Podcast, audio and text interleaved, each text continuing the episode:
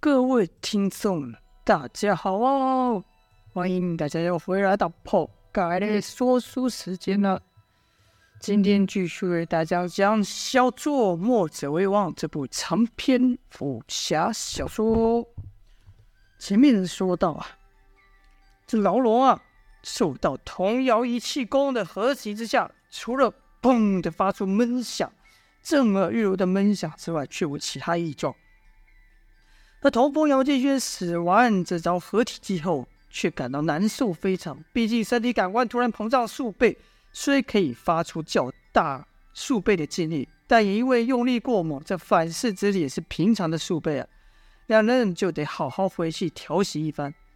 休息好后，姚建轩就问道：“怎么样，有用吗？”童风则说：“好像没什么不一样。”哎，姚建轩说：“哎呀，该死，我就说吧，白费力气了。”童风则说：“师傅说过，只要持之以恒，滴水之力也能穿石。我就不信和我们两人之力还逃不出这里。”姚建轩说：“哎，师弟，很少看你这么有斗志的。好，我就陪你。”这时童风说道：“若是爷爷还在时，说不定一击就能把这门给戳碎了。”姚建轩则问道：“你爷爷这么厉害？”童风说：“爷爷曾说。”天下万物都有弱点，即使是最坚硬的东西也不例外。只要能发现的弱点，以全力击破，那么再坚硬的东西也挡不住。姚建勋有些不信，说道：“真的假的？”童风说：“我曾看过爷爷用一指之力把一人高的巨石戳个粉碎，连刀都被他抓得粉碎。”姚建勋赶忙问道：“那你会不会使那功夫啊？”童风感叹道：“我爷爷还来不及教我那门武功，就被人给害死了。”姚建勋也知道童风的故事啊，只好轻拍其肩，安慰道：“师弟没事的，就像你爷爷说的吧。既然万物都有这弱点，那这破牢也一样。我们虽然没有你爷爷这个武功，但我们胜在时间多，总会找到那所谓的薄弱之处。等我出去以后，一定要把那臭老头跟臭老太婆关起来，让他们也尝尝这关在里面的滋味。”后姚建军就想说：“嗯，要说弱点的话。”这风孔的存在就是这墙的一个缺口，我们不如就把精力集中在突破这缺口上吧。童风也觉得有道理，于是两人就把力量集中在这缺口的附近，一次一次的打，一次一次的使童谣一气功，终于把风孔打得突出去了一点点。杨子是大为兴奋呐、虽然这离破墙而出还很遥远，但至少是个进展。又过了几日。蒸汽的浓度越来越高，几乎到了伸手不见五指的地步，而且蒸汽越来越热。二子照惯例问吴婶是怎么回事，吴婶也照惯例的回答不知道。就在当晚，两子正在休息的时候，突然“哐”的发出一声巨响，吓得两人从地面直接跳了起来。姚建勋忙问道：“师弟，你有听到吧？”唐风说：“嗯，像什么东西撞到墙壁所发出的。”难难不成我们成功了？姚建勋立刻。跳去朝那墙摸摸去，就在他们发力打出去的地方，摸到一个奇怪的东西。那东西不知从何处而来，正好砍在那突出去的墙口。那风口的周围都被砸裂了。那物摸起来甚是圆滑，而且还很是厚实。童风则从墙的裂口处伸手去摸，发现那物里面是中空的，便说道：“哎，师兄，这好像是一个大铁炉啊！”姚建轩一摸，也觉得是个炉子，而且从方向看来是从下面往上飞来，从外面撞到他们的牢子的铁牢的。童风就说：“这血池不知道什么东西，怎么又冒热气又飞炉子？”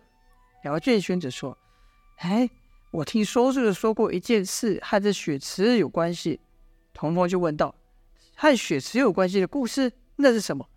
姚建轩说：“听说古代啊的君王。”用过一种极为残忍的刑罚来震慑别人，树立自己的权威，就是当着大家的面把炉子架起来，在底下生火，等水滚的时候呢，就把他的敌人呐、活生生的给丢进去。童风听到是叫道：“身处活人，那人不得挣扎的爬出来？”姚建轩说：“别说人了，你就往里面丢一只鸡，那鸡也不得拼命往外飞嘛。”可这时国军就会拿着大剪刀，但那人的手。要攀到炉口的时候，就咔嚓给他剪下去。童风想到听到此，脑中不禁想到了残忍的画面，直欲作呕，骂道：“什么鬼国君，太残忍了！”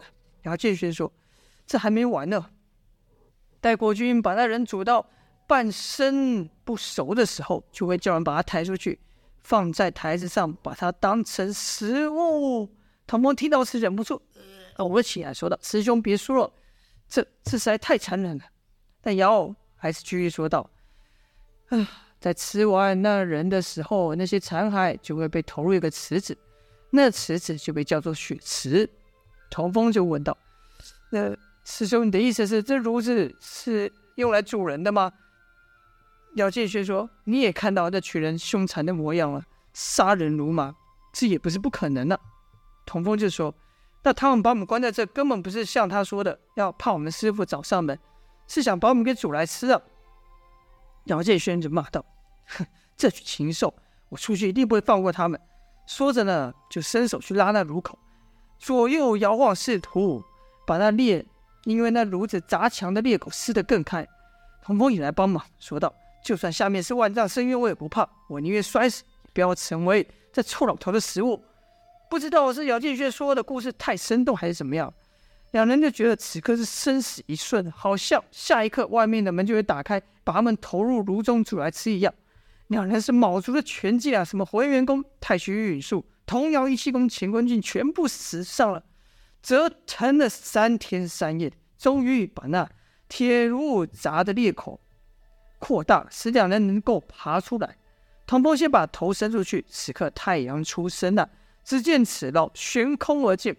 往下看去是白茫茫的一片，根本看不见底。童风不禁问道：“师兄，这这怎么办？还出去吗？”杨建轩说：“当然，死也不要在这里，因为目无可见。”童风只得先爬出去，用手小心探索牢外。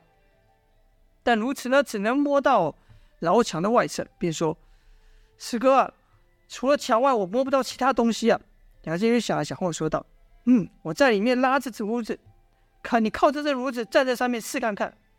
说完了，姚建轩就一手一脚夹住这炉子往外伸。童风呢，则双脚踩在炉炉口上，心想：这笼牢并不大，既然悬空而建，那往上应该碰得到顶吧？不然也得摸到山壁之类的东西。跟着就对姚建轩说：“师哥，我要跳了。”姚建轩说：“放心吧，有我在下面接着呢。”其实这铁炉巨大沉重。姚建轩只用半边身体凌空夹住，就是相当吃力呀、更何况还要出力顶童风上去，而身处外面的童风更是惊险，上面有没有顶根本不知道。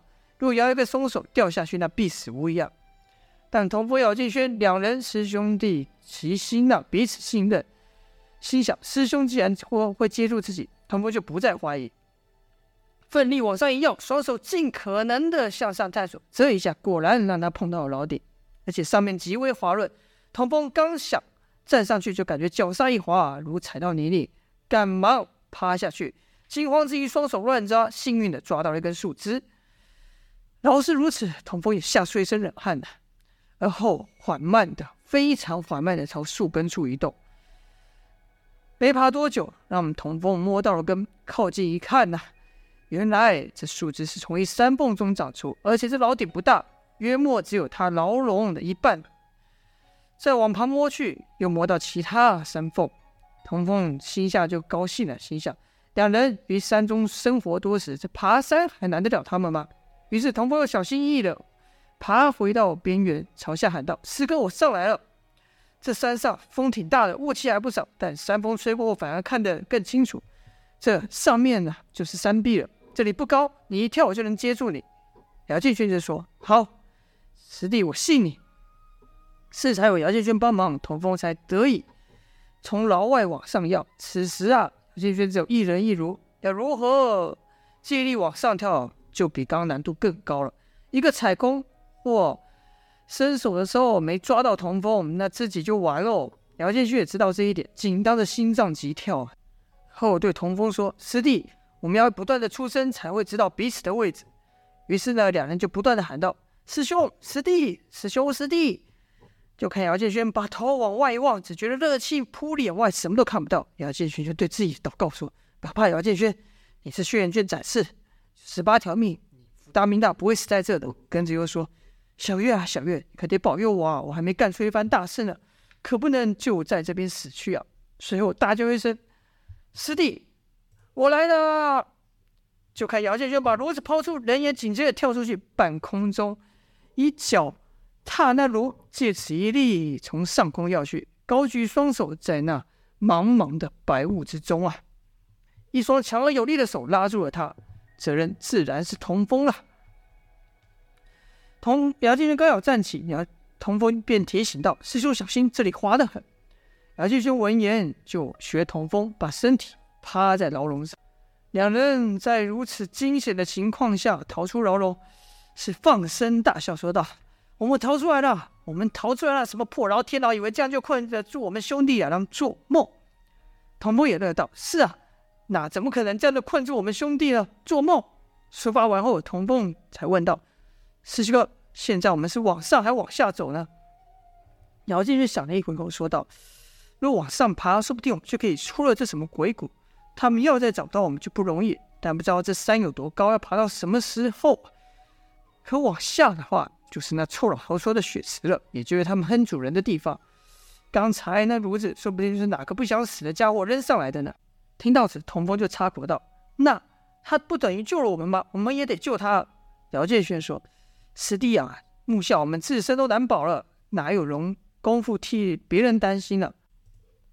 师傅虽然教我们要行正道，救世行侠仗义，但遇事如此不考虑自己，这也太无私了吧？而且既然炉子能砸到这，那就表示那血池离我们并不远。若往下的话，应该会比较容易，但下面必然有臭老头安排的人，其他战兵我倒不怕，再遇上那刀枪不入的怪人。可就不知道该怎么办了。童风就想，这点确实麻烦。你说打打不过他，嗯，到时候只怕又把我们给抓起来，或者直接丢到炉里给看住了。难不成那怪人就没有弱点吗？不知道大牛打不打过他？提起大牛啊，那两人还真有点想念了。就说道，姚建勋就说道，肯定打不过大牛那一掌拍下去，就算是真的铁头，把他给拍扁了。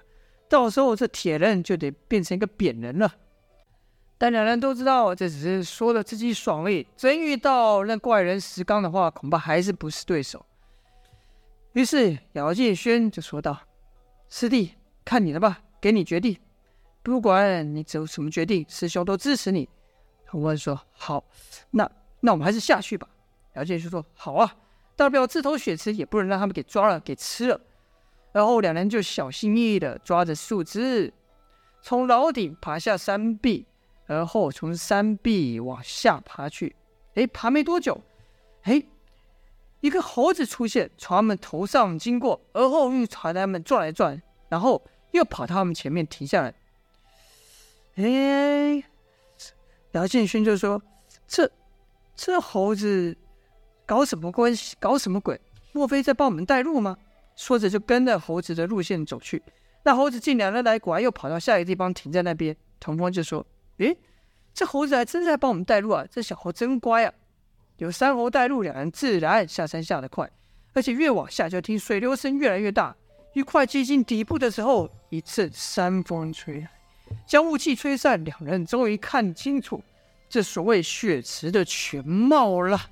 好了，这就是本章的内容了。”两人终于出了牢牢笼，但他们能不能逃出药王谷呢？就待下回分晓了。感谢各位的收听，谢谢大家。